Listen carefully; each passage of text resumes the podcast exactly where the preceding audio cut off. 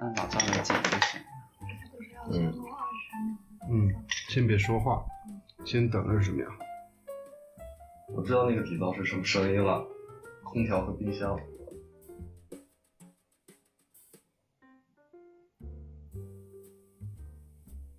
可以了，够了，够了，够了，好，够了，开始吧。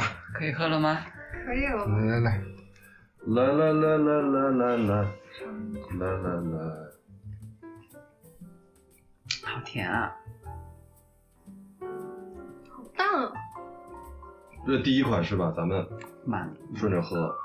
你要不要开始说你的开场白？啊对呀、不不不，我是想就我们开头这个品酒环节作为一开头就很插入的，这个嗯品酒环节结束完以后，嗯插一段那个音乐，嗯嗯然后开始开场，它是作为一个啊啊，前奏。对那从哪里开始呢？从哪一句话开始呢？你看你看得见吗？到时候嗯，感觉怎么样？就余味很少，然后入口第一感觉我就感觉有点甜，就是、嗯就是很明明明白白的甜，不是回甘那个甜 有没有什么特别的感觉？有点像苹果放久了的味道，啊，有点蜂蜜的感觉对我来讲。然后那个麦芽糖的味道也也挺明显的。然后我觉得酒体比较厚重。嗯这个就是上一次说的那个没有杀死酵母，放在瓶中继续陈化的效果，原来如此，就你说的烂苹果的味道，因为它是灌装到瓶子里面，然后让它继续发酵，然后这是五月份，我特意挑的最早一瓶五月份的，所以它在瓶中放的时间够长，嗯已经四个月了，然后这个是它出来的感觉完全不新鲜的一个味道，嗯不是一个新任何底，香，对，不是一个新鲜啤酒的味道，嗯，这就是那种感觉，那会会有很多人喜欢这种感觉。因为它是白啤酒。它非常爽口。对如果它是如果按白啤酒那种工业的白啤酒来说的话，它这个风味比普通的白啤酒来说是会更更更稳重一点。嗯，白啤酒香气太重了。好下一瓶，那走下一个，这么快，我我就喝了一点点。再给他少倒点。不着急，不着急，不着急，不着急。呃，下一这，种酒感觉就应该大杯喝，对啊，特别爽一口。嗯，吃烧烤的时候，对，吃了肉，然后咕噜咕噜吨吨吨喝喝完。多喝一点，喝干净一点，不然它可能会跟下一个会混在一起。嗯，尽量滤一下。拿纸擦一下好了。见过你家猫喝不喝啤酒啊？不知道啊，我们俩还还在处在破冰期，哪知道它怎么想的？没事，你刚养猫，我之前其实我室友有养，但是两个室友都离我而去，养猫带着猫走了，所以他们不想要，但他们可能还挺爱自己的猫。我也爱自己的猫。咱们就是一次性就是把这一瓶给喝完，对吧？对啊，牛逼牛逼。看什么酒，刚才那个酒就适合一个。我这个这个香味好重啊嗯，，IPA。啊，我喜欢这个味道，我喜欢这个味道。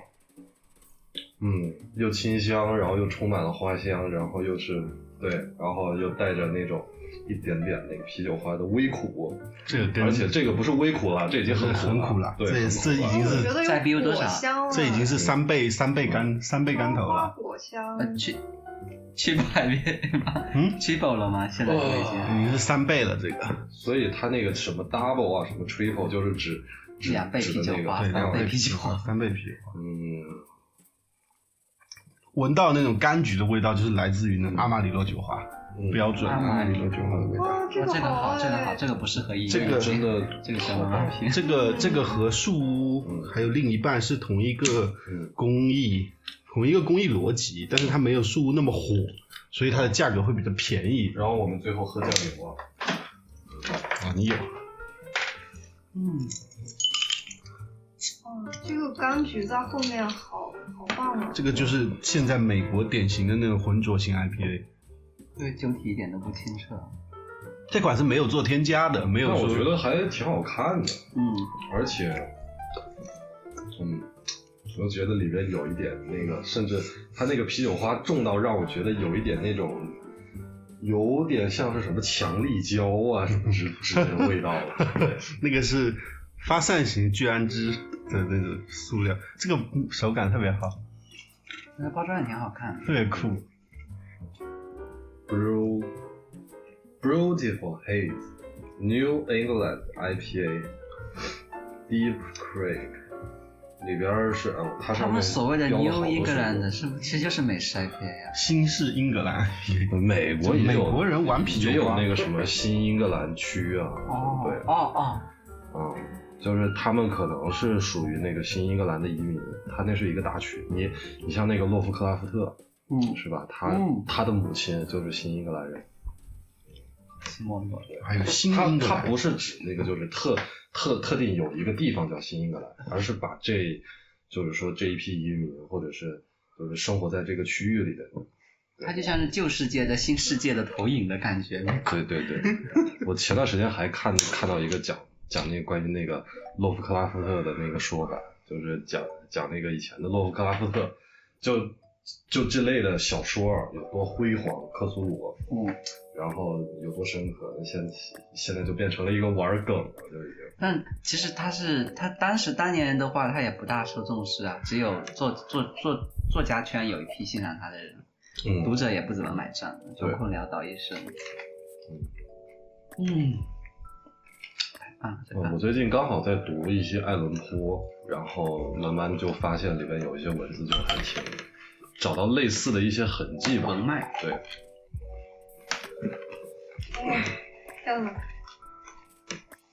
啊，这个我一看酒瓶就大概知道了。嗯嗯，酱油味儿。知道我们的。迪莫兰要来了，没有，我觉得都不用擦了，这个味道太重了。对，不需要擦。你已经开始打嗝了吗？哎，我看到它这个颜色就想起那个 Guinness。我在英国就被它那个嗯丰富的泡沫给迷惑了，嗯，然后一入口，我天呐，完全不是我想象中的味道，那那种绝望就是一股焦糖味。嗯你喝一下，感觉有什么味？这才是真的甜，这是这是哦，这个是个那嗯那一闻，就是一股那个啊绍兴绍兴黄酒。哎，对，它那个甜下面藏着一个东西，我想一下怎么形容。这个有意思，这个藏着个什么呢？我靠，这个里面怎么那么重的烟熏味儿？哦，对，烟熏味，这个糖下面藏着烟熏味。这个是这个这个木兰风车的这个酒厂的这个老板，嗯。脑子一热，嗯。去了趟艾雷岛，啊，买了一点泥煤回来。对，这个就是泥煤味儿，里边还有点味儿，就真的是泥煤味儿，哦对。这就是我昨天看资料的时候看到的，点味和泥煤海味儿，对。它就是那个呃，后面会讲，今天的内容里边有，今天内容里边有讲那个泥煤味儿到底是怎么回事儿。它不是说泥煤味儿真的就是那个泥巴什么之类那个味道，嗯，它是一种混合型的味道，还有包括麦子的种类，嗯，麦子的种类也有也有泥煤味重的麦子。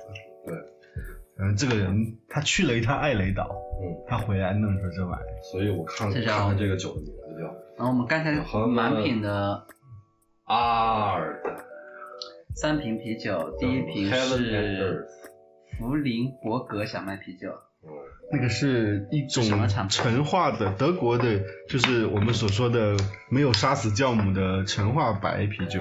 然后第二瓶的名字叫生西美丽丛林浑浊 IPA，然后老赵说它是 Triple 的啤酒花，对，三倍的苦苦味很明显。但好像焦也还没糖、那么巧克力、烟熏，嗯，烟熏味儿实在太重了。嗯，以至于压过了它的什么焦糖味儿、巧克力味儿都没了，就变成烟熏味儿和就糖味儿。因为去了一趟艾雷岛嘛。嗯，但是艾雷岛它实际上还有烟，还有那个就是烟熏味儿更重。它它它那上面有个酒厂就专门做烟熏。泥煤怪兽，然后第三瓶就是我们上期说的呃莫兰风车的厂牌下的天与地啤酒，它那个叫，呃，那个酒厂还特别有意思，叫布纳哈帕，就是叫布纳哈本。嗯，那个酒厂就做做那种烟熏味儿特别重的酒，那个有个什么泥煤值，嗯，什么两百、一百，对，特别高。真的觉得像在喝什么医用医用药品之类的。我以前喝过很多泥煤味儿特别重的酒，但现现在喝的少。现在我特别喜欢那种非常轻盈的口感，像什么本尼维斯啊，对呀、然后什么日本威士忌这种口感。日本威士忌可可以接受，然后高地的，对高地的有很多我很喜欢，但是低地的我又不是特别喜欢，因为它它那个花香调啊什么之类的就就比较丰富一点，但是我又喜欢这种又厚重的，然后又带有一点点那个烟熏味儿的那种感觉，所以我我在日本最喜欢的酒厂其实也是尼甲的尼卡的底下的酒厂，像什么像那个宫城侠，嗯，工程侠，哇，宫城侠是我最喜欢的日本威士忌。我喝过那个宫城侠两千，然后现在平常就是，嗯，买买的话就是那个宫城侠无年份的那个酒已经足够好喝了，无年份就足够好。对，无年份已经足够好了。但是如果性价比如果比如像我这种接受不怎么喝威士忌的，你会推荐哪一款作为我们的开场？开始，嗯，我觉得威士忌，我是从艾雷岛开始的，好吗？这里有吗？一般都从低地区开始。一般都是从低地的开始，但我低地的酒喝的比较少，我一般喝高地的喝的多。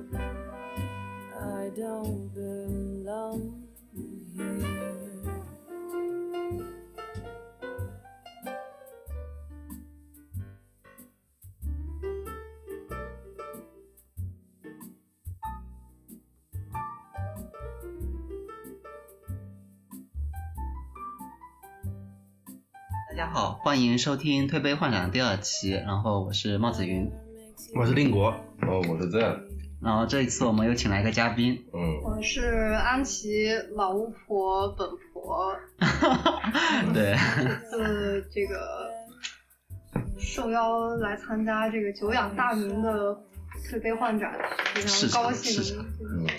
这个试喝啤酒已经把我呛出鼻涕了。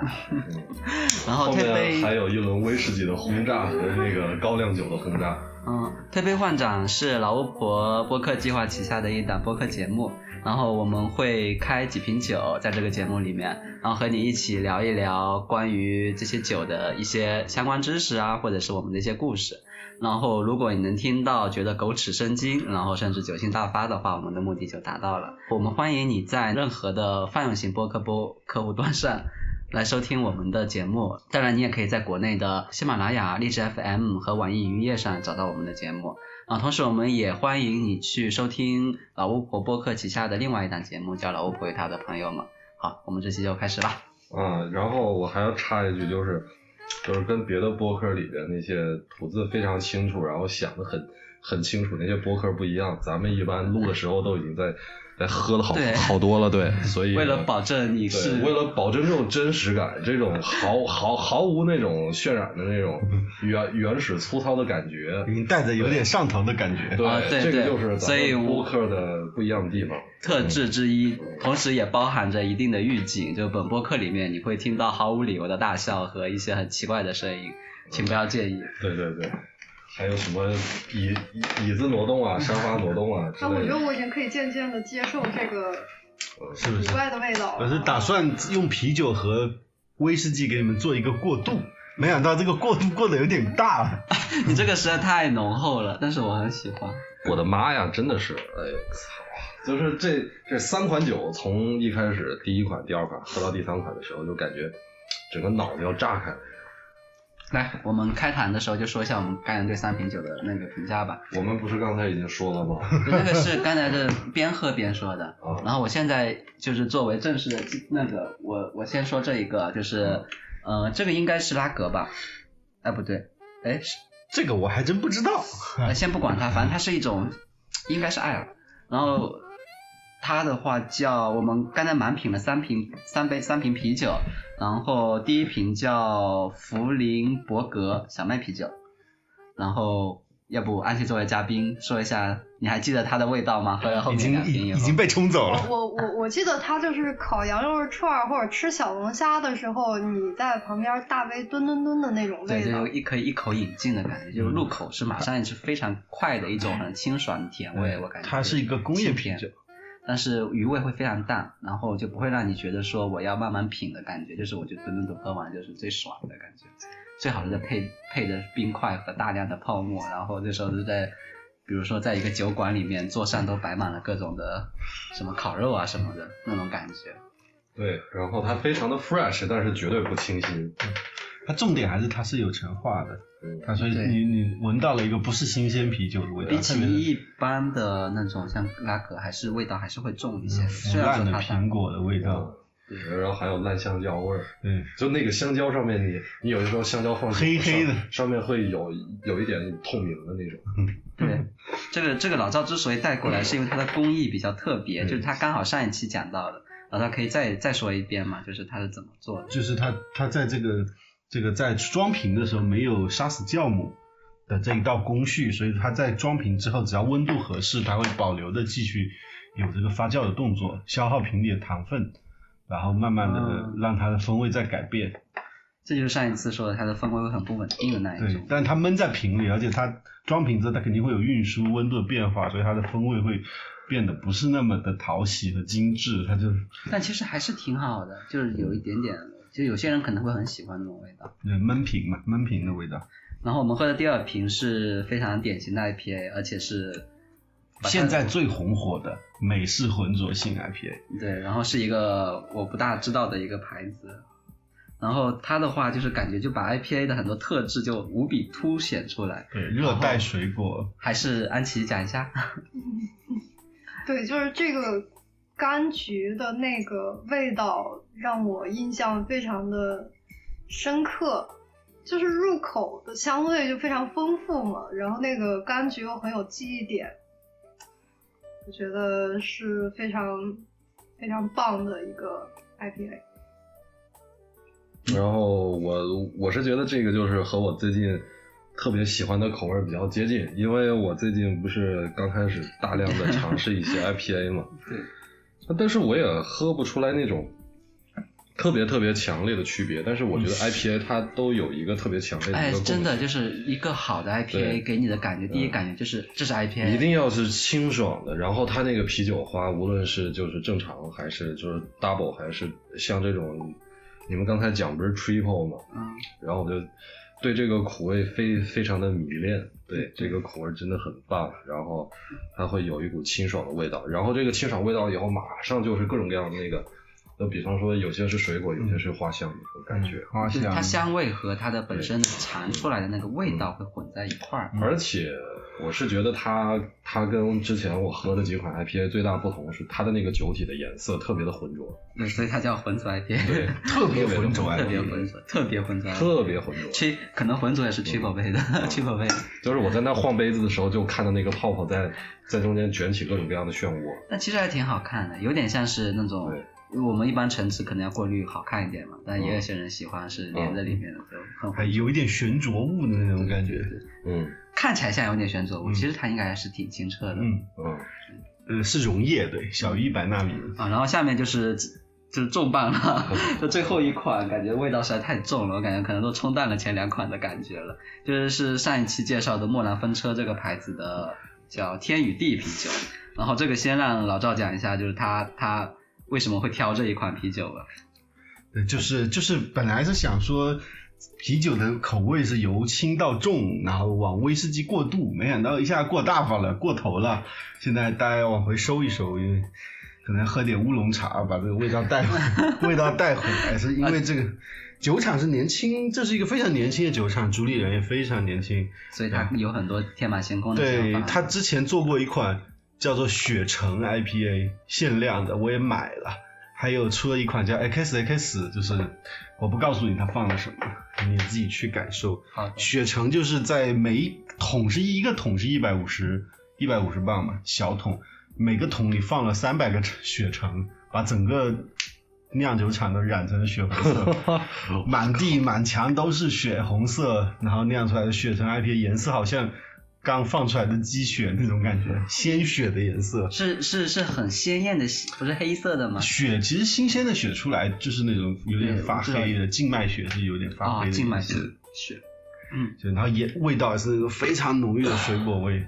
然后他们这一次去旅行，他们自己讲故事说他们去旅行，去了一趟艾雷岛，印象深刻。然后从艾雷岛整了一点泥煤和他们泥煤味最重的这一种麦芽 回拉来，拉着行李箱，行李箱里面装满了泥煤是吧？还有泥煤对，还有泥煤味的这个麦芽，然后一块把这个酒给弄出来了。嗯，他们对泥煤的理解就是这样吧，就是比较就非常粗暴的理解，对非常粗暴的泥煤味。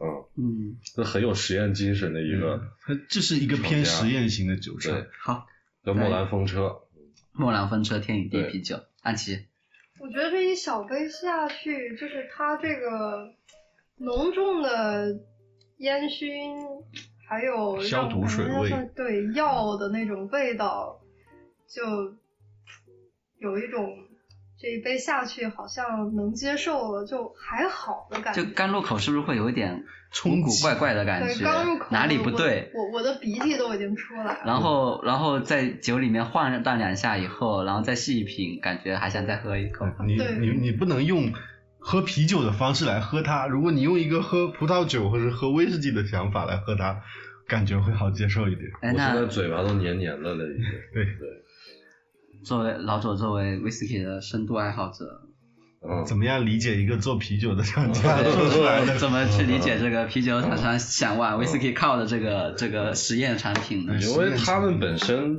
就是呃就是啤酒嘛，嗯无非是你就把它理解成为你把啤酒不停的蒸馏，然后有有的是蒸馏一次，有的蒸馏两次，有的蒸馏三次，最后嗯出、出出来成为一个就是酒酒精度非常高的蒸馏酒。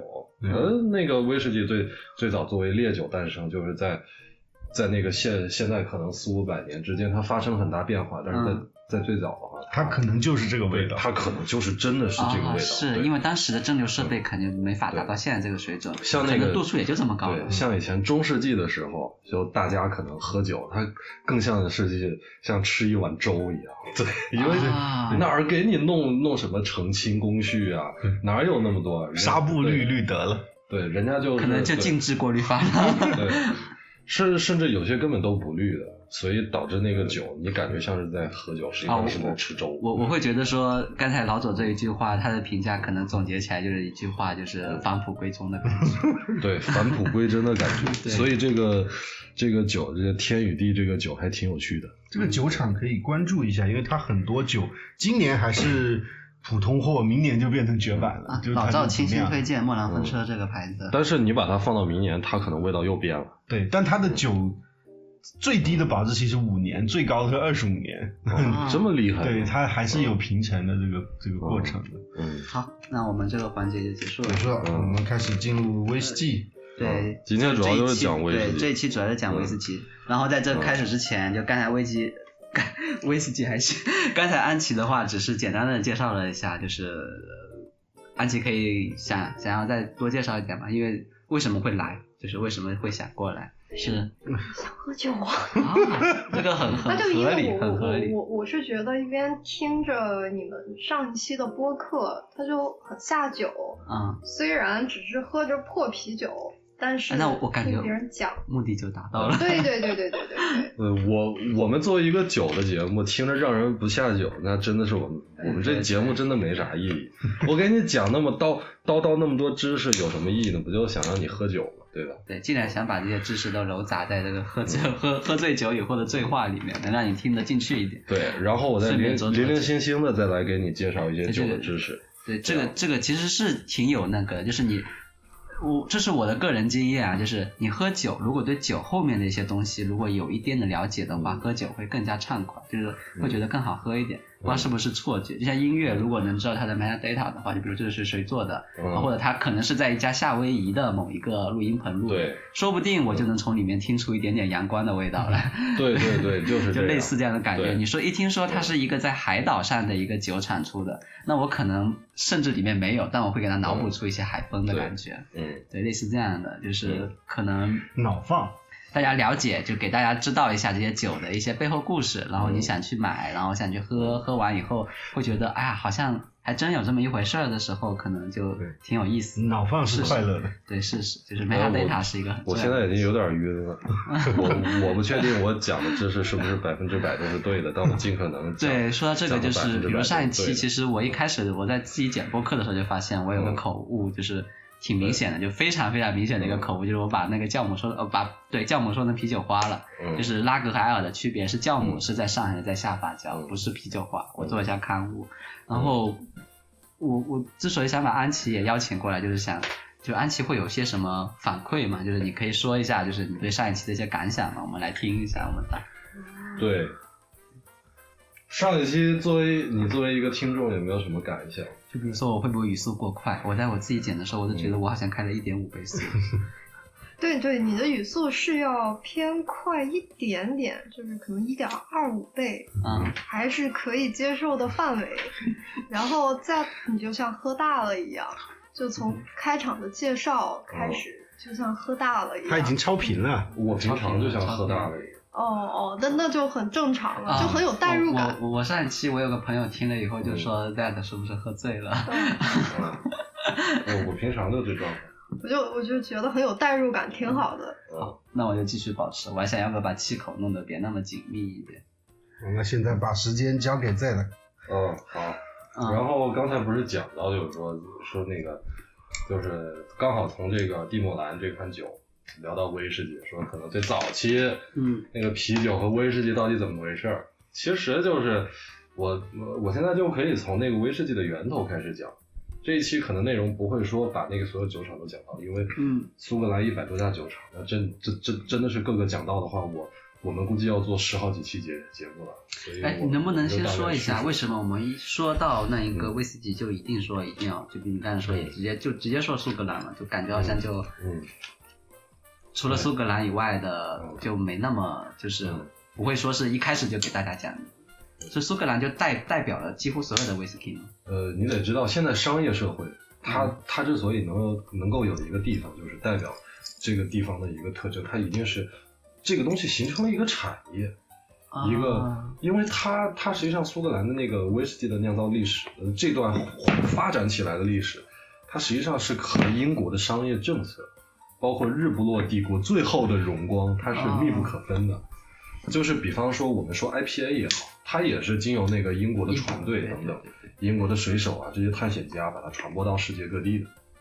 其实威士忌也是，哎我好奇的点是我刚才看了一下嘛，就是不是说那个它的发源其实应该还是英格呃不是英格爱尔兰嘛？对，对，那为什么要后面是嗯有点像是这边开花那边香的感觉，就是最后怎么是在英格兰变成了就在苏格兰哦苏格兰苏格兰苏格兰变成苏格兰的的的招牌嘛，或者怎么说，嗯。就在那里落地了。因因为苏格兰就是他们可能人呃人民非常的彪悍嘛，啊，而且那个地方就是就气候也非常的差，非常的恶劣，对，然后它实际上就是非常有名的是因为它酒厂特别特别的多，嗯然后味道也很丰富，然后经常那些苏格兰的那些农民或者是小的这种小小小的这些就是呃庄园主啊，就是他间接的促进了这个威士忌整个产业的发展。那么如果要真是要讲的话，还是得从头开始讲。我们从一个非常非常久远的一个历史来慢慢的拉到就是现在，然后稍微带一点讲讲一下一些酒厂。那我感觉是不是开始之前我们先开瓶 whisky？对，可以开一瓶威士忌。对，我想我们来开开开你这个 Jameson 吧。啊也可以，对因为因为我昨天自己在喝的时候，嗯我我先说一下，我我这是我自己买的，因为我我不是说了我很喜欢 IPA 嘛，刚好我就看到一个就是说过了 IPA 桶的一个嗯 whisky，、对他这里自己介绍是说这个这个这个牌子叫是，你可以稍微介绍一下这个牌子吗。，Jameson 这个牌子，嗯这个牌子我我我对苏格兰的酒厂比较了解，但是哦你要我讲那个 Jameson，我只知道它是一个超级大的一个酒厂，啊，是爱尔兰的一个，对。对，爱尔兰的酒厂。然后它出的话，嗯他说是就是之所以会有这瓶酒，它本身是有一个类似，就它本身是有一个这样的酒的 whisky 的。然后它之所以是 IPA 味的话，是因为他们把这个酒借给了当地的一个啤酒厂商，然后那个啤酒厂商酿酿酿了 IPA，然后还了回来，然后嗯他们就顺便就直接在这个 IPA 里面做那个最后的陈陈陈酿了，然后最后出来这个的味道就按他的说法就带了非常清爽的啤酒花香，但是我昨天自己我之前也个人在喝的时候其实并没有体验出来，然后我先倒给你们吧。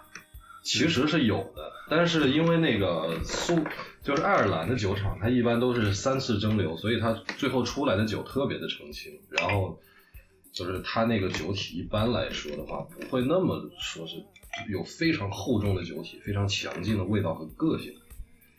对，所以它有那个 IPA 味儿的话，它也是，它的确是有，有淡淡的这种 IPA 味，非常的顺口。OK，我们先来喝喝这款酒，然后我就讲讲那个那个它和啤酒啊这个东西的关系。唉，其实就是说最早的话，我们可以从它那个源头开始讲。哎在这之前我问一下，就是喝威士忌要闻香吗？嗯，当然，嗯，对，就是你要是真的，呃，就是你你想怎么喝就怎么喝，实际上是这样。但是一般习惯是闻到闻到这个嗯，IPA 的味道，但我喝不到。你可以闻到一股苹果的香气。我我只能闻到酒精的味道。所以他是把威士忌桶嗯，过了啤酒以后，再把啤酒的桶再拿回来，重新再酿威士忌。应该是应该是他们之前用的桶借给了那个啤酒厂，啤酒厂酿了 IPA 以后再还给他们，他们再过。这可不可以说是反向过桶？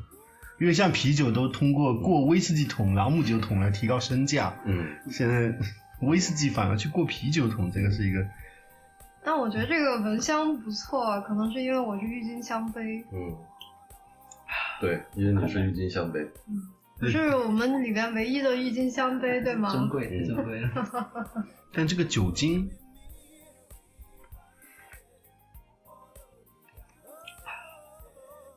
但我会感觉比起上次给我喝的那几款，我感觉这个入口会有点烈。嗯是它酿的不好吗？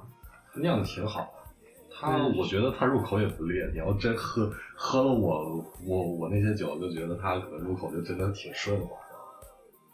哎，我今天喝觉得顺滑很多，它味道比较单一些。可能因为前面有铺垫在。昨天我一下顿时，我当昨天是饿着肚子，然后喝，感觉就有点我觉得我赵令国那个酱油在前面铺着，后面的舌根有一股隐隐约约的苦味儿，来体体现它的甜味儿。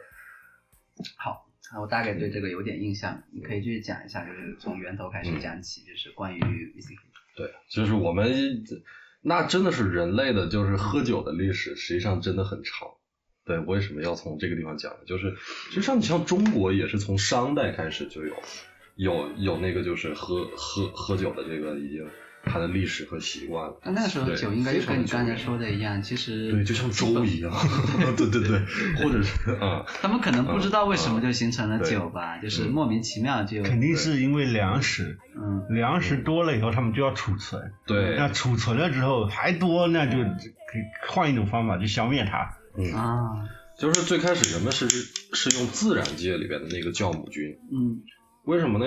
因为人们不可能一开始就知道什什么酵母适合酿什么酒或者是发明一什么一开始我猜测他们可能是有，就是说嗯他们酿的酒都是我我我这个酿完以后留一点，然后嗯再放到下一桶酒里面。对对对因为他不知道到底是什么，他们可能就像接力一样，以为就是这里面就有一个很奇特的东西，我倒到对另外一个，它自然就变成酒了，有点像点石成金的感觉。对，就好像那个我我们就是有有段时间就是很多家长愿意去觉得那个葡萄酒有一养颜的功效，然后自己在家里酿葡萄酒一样。对，啊，他他实际上做的就很简单，他就把那个葡萄葡萄把它给捣碎了，然后放到那个我我有在家里酿过，我爸他们就是我要帮忙把那个葡萄酒都弄碎，然后用脚踩。对，倒霉到用脚踩，用石头用石头用石头碾，嗯。然后然后嗯最后再再嗯。再加大量的那个白白糖，对，就是自己对。家酿的，一般会加很多白糖。所以它因为葡萄品种的问题。嗯，它主主要就是自然界当中那些酵母，它吃糖嘛，对吧？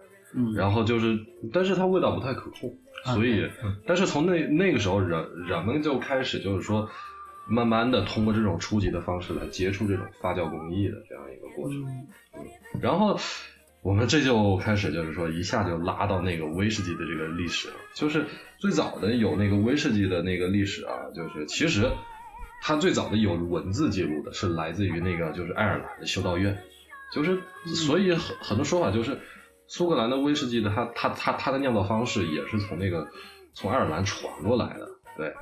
然后早期的有记载的酿造历史大概就可以追到十四世纪，但是就是大部分人就是现在我们认知里边的就是苏格兰威士忌的酿造历史，大概最精彩的是最近两三百年，它的历史大概在五百年这个跨度范围之内。然后很有意思就是那个威士忌，它它我们大概的就是在中国人觉得威士忌它不就是一种酒吗？但是我们可以从它的那个盖尔语的词根，那个词根叫 whisky 这样一个词。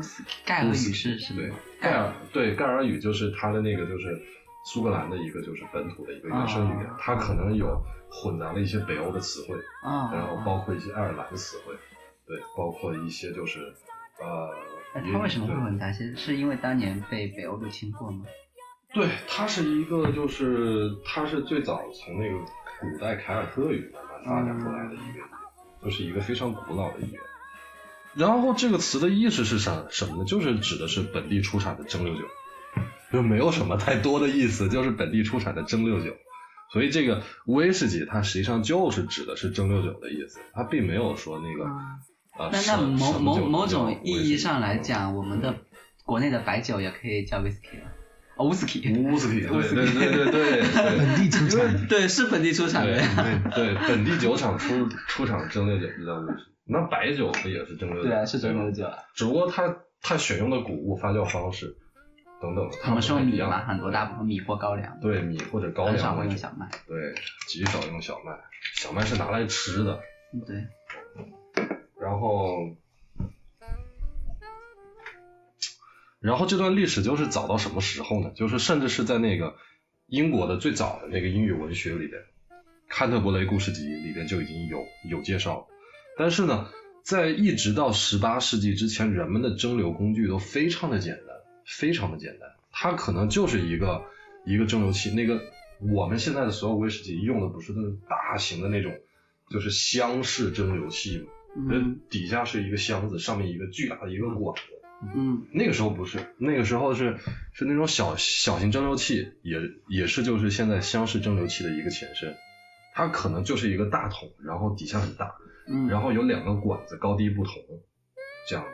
然后你从一头进去，然后酒液从另另一头出来，你在底下烧火，然后你就盯着那个管子就行。可以想象成是我们以前那个高中化学课上的那个蒸馏瓶的放大版对对本的对对对，然后它就大概有多小？就大概一呃不会超过一人高的，对。然后现在可能大家就会有一个问题，就是说为什么？就是大家酿酒弄大蒸馏器不就完了吗？那实际上是为什么这么搞呢？是因为当时那个英国啊，就是收的那个酒税收的实在是太高了。嗯，然后另外呢，就是你像像那些农民在农闲的时候，他可可能自己会去酿一些威士忌，但是对，这就叫私酒。上次不是提提了一嘴那个 moonshine 吗？对，嗯它实实际上就是当时就是英国啊，它它真正的发布的，就是 有有那个带带罩的，就是我们说是那个正式的，就是政政府批准的可以生产酒的蒸馏厂，一共只有八家。嗯但是呢，那些小小小的那些酒商啊，或者是那些小的那些酒厂，他就到达了四百多家。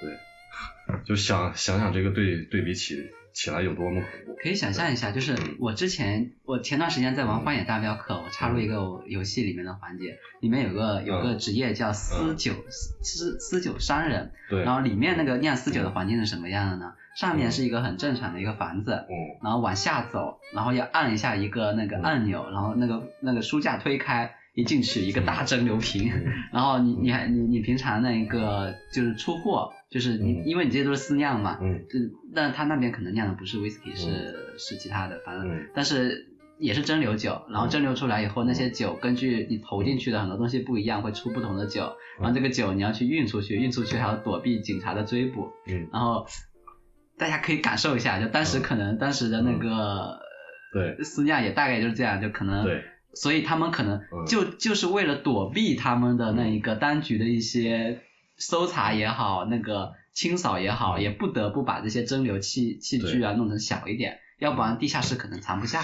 嗯。因为他们不不大可能会说我我就在楼上酿了，就是过来直接就把你一套设备是直接带走了。是因为当当时那个是，其实也也是就是十八世纪末，嗯。大概这样一个时间。啊。然后就是他们那些农民啊，或者是那些人，就是那些小型的这些酒酒商，对吧？他可能嗯为了就是制酒者，他为了躲避税或者是等等各种各样的原因，他只能小型化自己的作坊。嗯所以很多作坊甚至都躲在山里。呃，知知道那个苏格兰的地理，就会知道它的北方就是非常的多山，就是各种各样的山。它虽然山都不高，但是它它山非常的多，然后就会有很很很很多的作坊就在那些山里边啊等等的嗯这些地方。对，然后但是呢，它就导致了一个后果，就是说这个质量非常的不稳定。就是虽然农民一般都会在闲的时候或者天气不佳的时候，或者是地里没有办法耕作的时候来做酒换取收入，但是因为他们生产的这个酒啊，它的质量参差不齐，所以当他们把那些酒偷偷卖给那些地主或者有钱人，或者是他把这个自己酿的酒当做税的时候，或者是有卖给一些有执照的零售商的时候，那你想，如果是你你是收这些酒的人，你必须得想一个办法把这些酒给卖出去吧。嗯但是这些酒的质量又都不一样，所以也就得也就得就是说，迫使他们必须得通过一套方式来调配这个酒的质量，让这个酒的质量达到最佳，啊选出合适的酒桶等等这样的能力。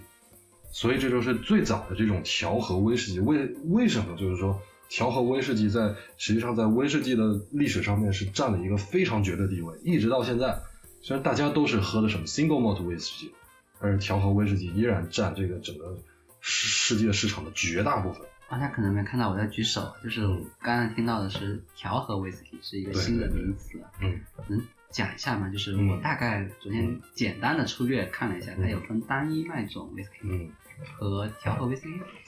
单一麦芽威士忌、谷物威士忌和调和威士忌。啊，对对，能先先讲一下这三个的大概的概念吗？对，单一麦芽威士忌就是说，它它实际上就是说是单一酒厂的，嗯，然后也也那个就是发发芽的大麦那瓣儿嗯为主主要原料，然后生生产出来的威士忌。嗯但它是有调和的。它和谷物威士忌有什么区别？对，它是单一酒厂的。对，它和谷物威士忌有有有什么区别？就是说，这个谷物威士忌它里边也许会有别的一些原料，玉米，比方说玉米，比方说一些燕麦或者这种。反正是能提供糖分的都。对对，然后它的蒸馏次数也也会更多一些，或者是对啊哦，，它出出出来那个酒酒体，就是它可以提供大量的那个原原料。原原啊，对对，那我理解，其实现在的嗯调和酒基本的一个盛行的是那是以前啊，就就通过谷物的那个，就是因为它相对嗯廉价和嗯稳定嘛，因为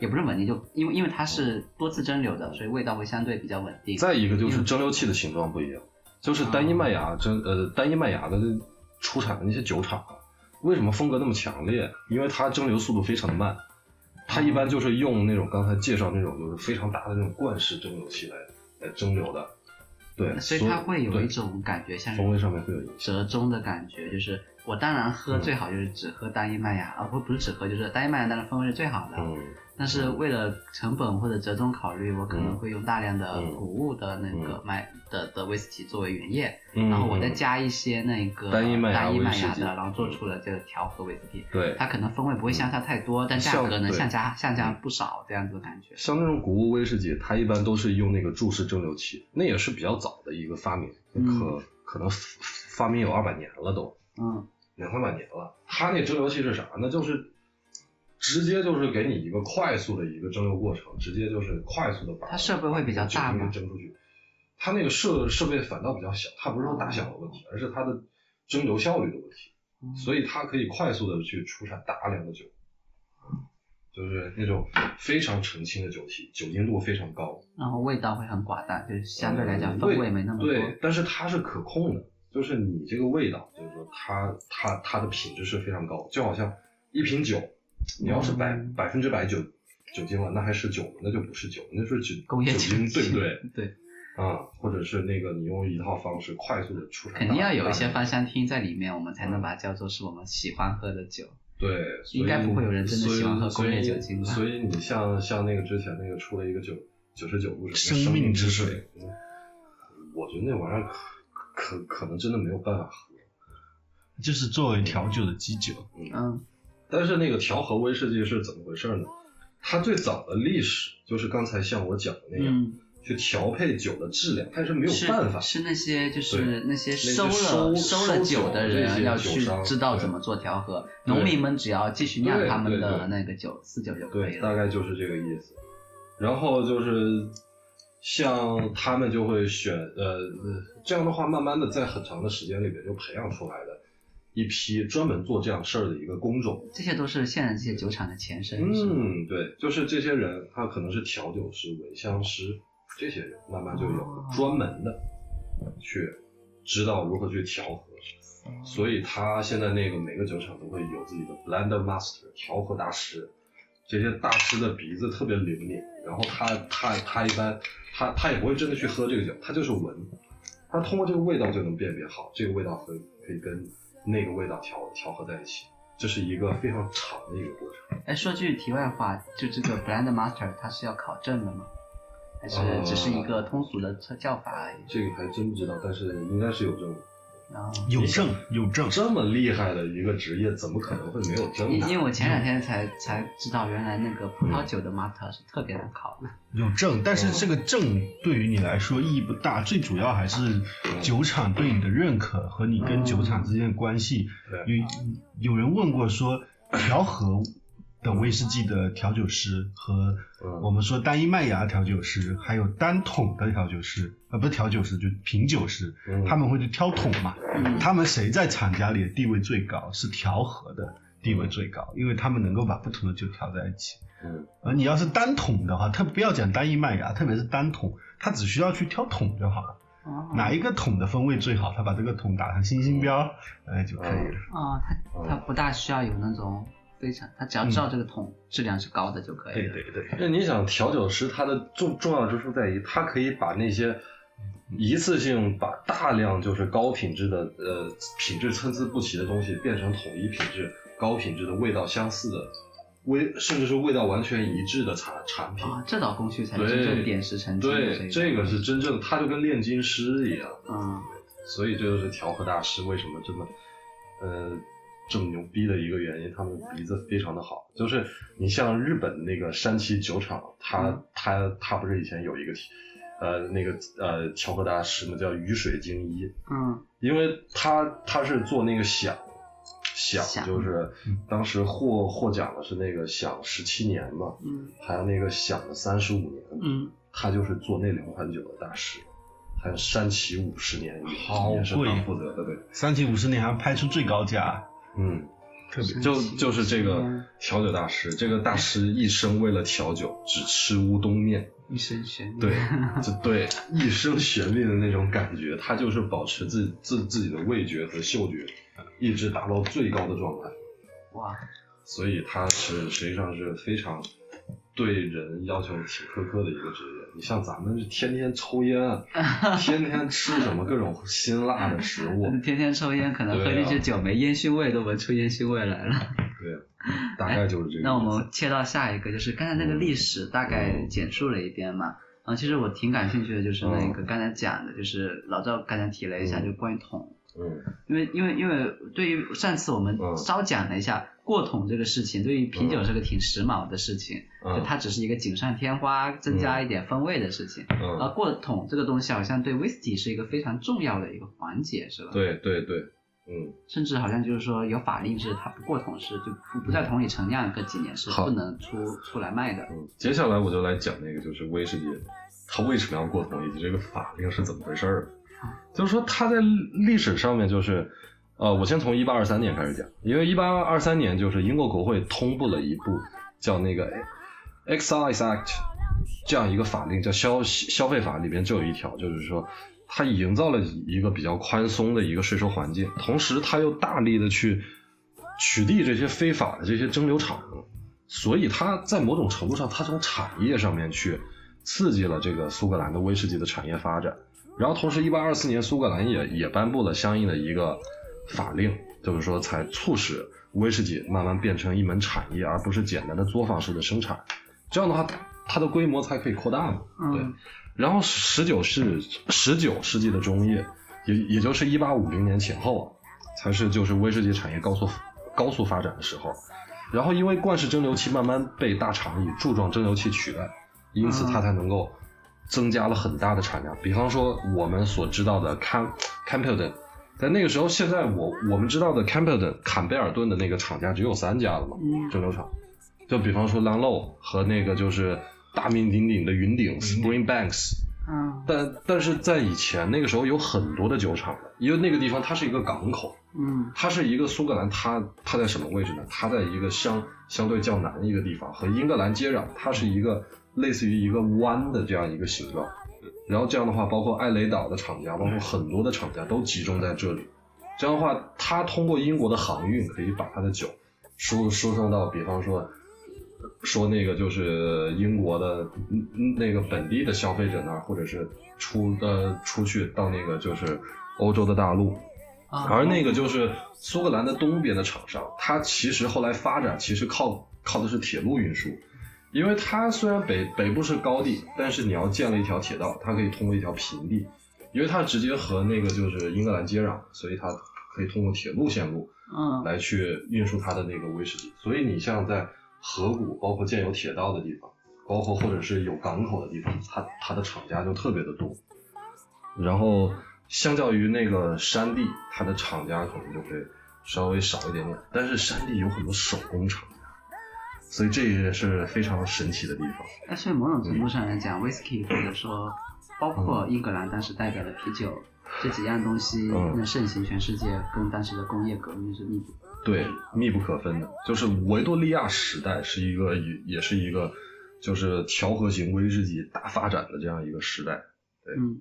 但是呢，后来就是说说到这个桶子了，就是。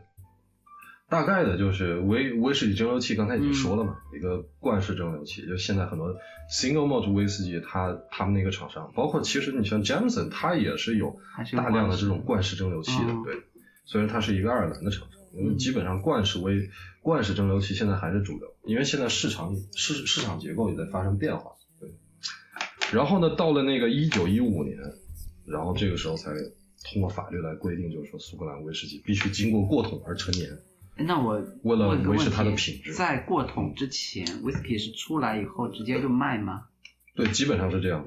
哦。所以有大量的那些就是单一装瓶厂，品质非常差的威士忌。嗯。对，大量的品质非常差的威士忌，所以导致它的口以后一定能提升质量吗？一定会提升。对。这个在后后面呢会讲，就是一九一四年爆发的第一次世界大战。当然也是带来的这样一个恐慌的一个主要原因，因为迫使当当地产业必须要改革嘛。然后战争的时候也是，你像英国有禁酒令，美国有禁酒令，嗯，对吧？当然美国的禁酒令持续的时间也非常长，对，甚至催生了一大系列黑帮啊什么的。对对，甚至是当时有很多爱尔兰的那个威威士忌，包括那个黑帮家族等等，就是从。把那个苏格兰的威士忌和爱尔兰的威士忌打包运到美美国卖这种，对，你像咱们看看的那个 Peaky Blinders，有有一个英剧，那叫叫什么？就是那个 Peaky Blinders，嗯嗯，对，反正就是讲的爱尔兰黑帮在那个美美美国的发迹史。爱尔兰人，爱尔兰人，Netflix 上面。呃，对，Peaky Blinders。太长了，哎，我忘忘忘忘了那个叫啥了。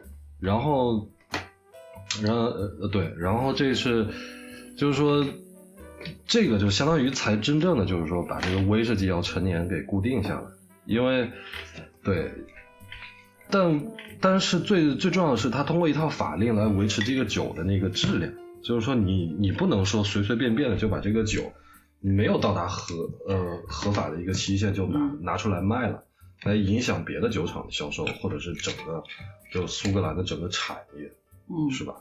这样的话，就是说，后来才出现，就是说，我们所有所有的威士忌在出厂之出厂之前，必须得过桶超过三年，对，在桶里储储储储存超过三年，最早是两年，但那那之后就变成了三年。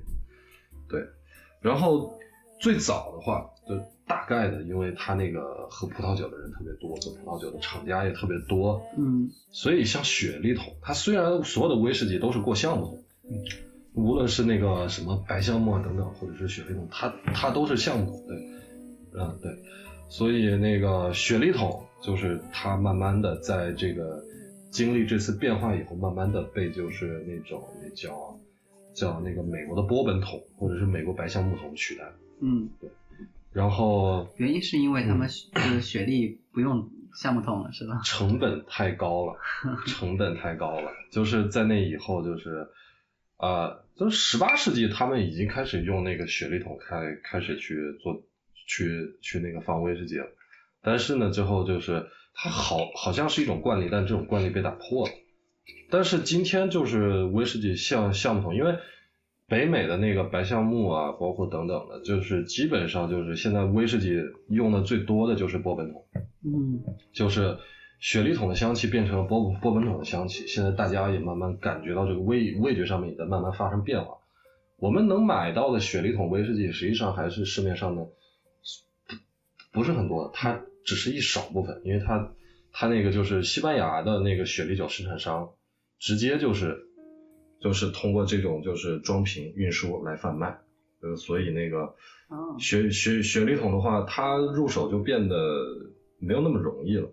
然后到了二十世纪前半叶，就是我刚才讲讲的一战的时候，随着那个北美的资本进入到了苏格兰，所以白橡木才可以慢慢的就是被大家所接受，变成了就是现在酿威士忌的一个呃，或者是放威士忌一个主要的方式。雪莉雪莉酒是 是葡萄酒的一种，对是对对对，所以其实葡萄酒，葡萄酒其实还是有一部分还是要用桶的，对吧？都是要用桶的，都是要用葡萄酒都是要用桶的，就是为什么雪莉酒雪莉它桶是一个高度葡萄呃、嗯高度数的葡萄酒，对嗯，可以可以这么去理解。嗯，它的桶的每年的，因因为因为它得过桶才会有雪莉桶这个桶嘛，嗯就是它它过桶的变少了是吧？对它没有雪莉雪莉酒就是在桶里酿造的，嗯，然后雪莉酒是酿完酒之后再加入高度数的白兰地嗯和糖来调配出来的一种叫加强型葡萄酒。那为什么说雪莉桶的数量减少了呢？因为桶使用是有次数的，嗯，它用了一次以后，它它就它的你在第二次用，它的风味就不如第一次，第三次来点威士忌，呃，咱们要换个威士忌喝吧。那喝个换一下换一下。艾雷岛我我我现在喝了一会儿，我感觉到里面的甜味了，我刚才没感觉到，我现在觉得越来越柔柔和了，嗯艾雷岛，这就是嘴唇被那个艾雷岛舌头被驯化的感觉。我我把那个金门高粱酒也拿拿下来，一会儿哎呦做我的天！就都放在这里吧，我们可以等会儿一边说的时候一边那个。我顺便看我要点那个圆筒强度，你要点圆筒强度。啊，要那点酒。我来观摩一下这个金门高粱酒，然后看看。那个超级棒。还有那个艾雷岛的那个叫什么兄弟那个，你要喝那个格兰华格是吗？对，我要这个，那咱们就喝这个。你喝这个，这个太棒了。嗯。休息一下，我刚才讲的中场，唾沫横飞，中场，嗯，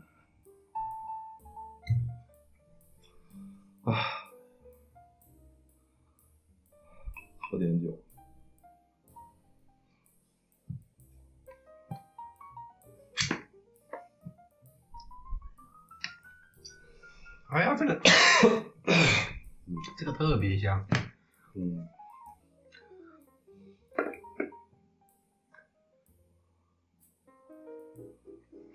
一会儿这个是兑那个气泡水喝的。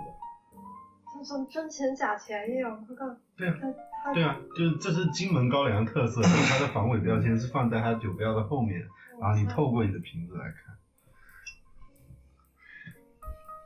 现在金门高粱也过桶了，已经有人拿金门高粱粱怎也有过桶了？有台湾已经把金门高粱拿去过桶了，嗯也过波本桶，也过雪地桶。哇塞，这么牛逼！